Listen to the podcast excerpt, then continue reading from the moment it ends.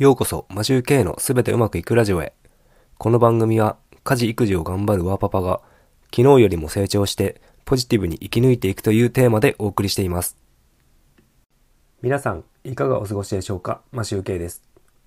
今回は、チャリ通勤で習慣になったことというお話をしたいと思います。皆さんの中で、チャリ通勤をされている方はいらっしゃいますか？僕は昔から晴れている時は基本的にチャリ通学から始まりチャリ通勤をしていました。そして現在も現在進行形でチャリ通勤をしております。そこでチャリ通勤をするにあたって習慣づいたことがあります。それは天気予報のチェックです。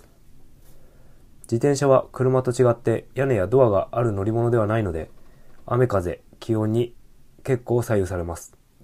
ですので、外の状況がどうなっているのかっていうのをかなり気にしています。例えば、出勤中はすごく天気が良くても、帰宅時になると雨が降っていたとなると、チャリで帰るとずぶ濡れになります。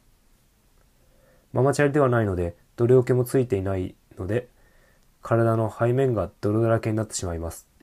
取り外し可能な泥除けも持っていますが、晴れていれば邪魔になるので普段は装着していません。ですので、夕方に、夕方以降だけに雨の場合は、チャリに乗らないようにしています。毎日のチャリ生活を快適に過ごすためには天気のチェックが欠かせないのです。スマホが一般化される前にはテレビか PC で天気をチェックするしかなかったのですが、今はスマホアプリですぐに確認できて便利になりました。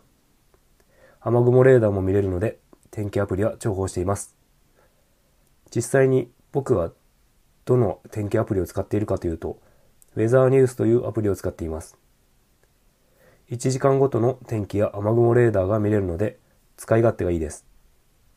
無料版で使っていますが、有料化すると雨雲レーダーの経過時間が長く見れたりするみたいなのでいいのですが、そこまで必要としていないので無料版で十分だと思います。あと、雨が降ってしまうとですが、チャリに乗っているとマンホールや白線が滑って危険です。チャリに乗る人は危険なので極力雨の日は乗らないようにしましょう。快適なチャリライフをお過ごしください。今回はこれで終わりたいと思います。いつも聞いていただきありがとうございます。